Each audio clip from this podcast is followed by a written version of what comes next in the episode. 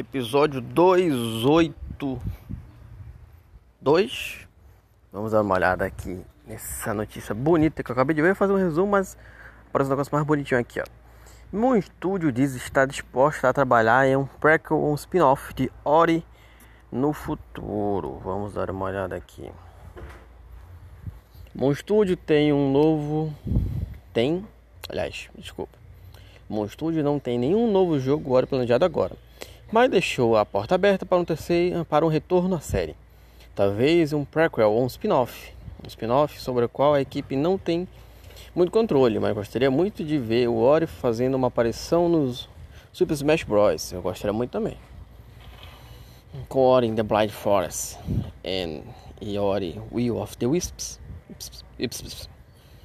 Concluídos, o estúdio disse anteriormente que está feliz com a forma como a história do Ori e sua parceria com a Microsoft terminou.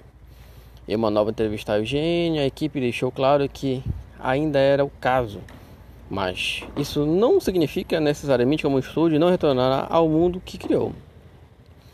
A Moon está agora trabalhando em um novo RPG de ação para a editora Private Division, sem conexão com seus jogos Ori. Questionado sobre, havia, sobre se havia planos para um companheiro de Ori após ou junto com o novo jogo, o diretor de arte Jerry Gritton deixou claro que por enquanto estamos focados em nosso mais novo título, mas deixamos a porta aberta para o retorno do mundo a Ori. A questão seria se há ou não uma história que a equipe está animada para contar. Ai, cara, eu tenho que ir vergonha na cara, velho. Na moral, hoje não, porque eu tenho pouco tempo para jogar, mas segunda-feira eu volto a jogar Ori.